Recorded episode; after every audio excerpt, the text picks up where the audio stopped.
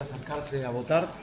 Durante toda la campaña hablamos los candidatos, hoy habla la gente en las urnas, así que bueno, a esperar tranquilo, viene todo desarrollándose como corresponde, así que bueno, por supuesto reconocer este día y invitar a la gente a que se acerque a votar. Viene tranquilo, Paco, el día, ¿no? Porque poca gente, en tu mesa inclusive, en la escuela, por lo menos da esa sensación de estas primeras horas de, de votación. Sí, acá en la escuela que me tocó votar recién, llegué, una persona, el DNI, y enseguida, aparte ya estaban organizadas las autoridades de mesa, se conocen de las pasos, vienen trabajando antes, así que hacen todo muy ágil. Al haber menos candidatos en cada boleta, también cada persona elige más rápido, con lo cual, por lo que veo acá y lo que me vienen diciendo en todas las escuelas, es muy ágil, es muy rápido, así que no hay, no hay inconveniente, por supuesto. ¿Cuáles son las expectativas para la jornada de hoy, Paco?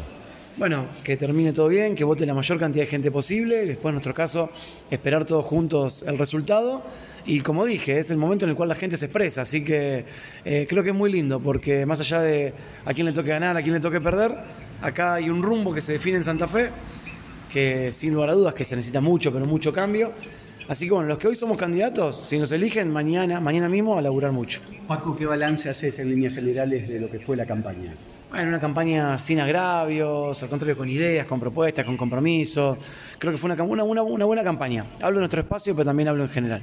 ¿Hubo en las últimas horas algún tipo de denuncias, eh, pedidos para que se cumpla la prohibición del uso de celulares? ¿Ustedes han recomendado algo en particular a sus fiscales, a quienes trabajan? Sí, que todo se desarrolle como tiene que desarrollarse. A nosotros nuestros fiscales que le decimos que cuiden nuestros votos, pero también que cuiden la elección en general.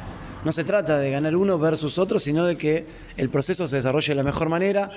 Obvio que los que tienen más responsabilidad son los que más tienen que cumplir las normas, ¿no?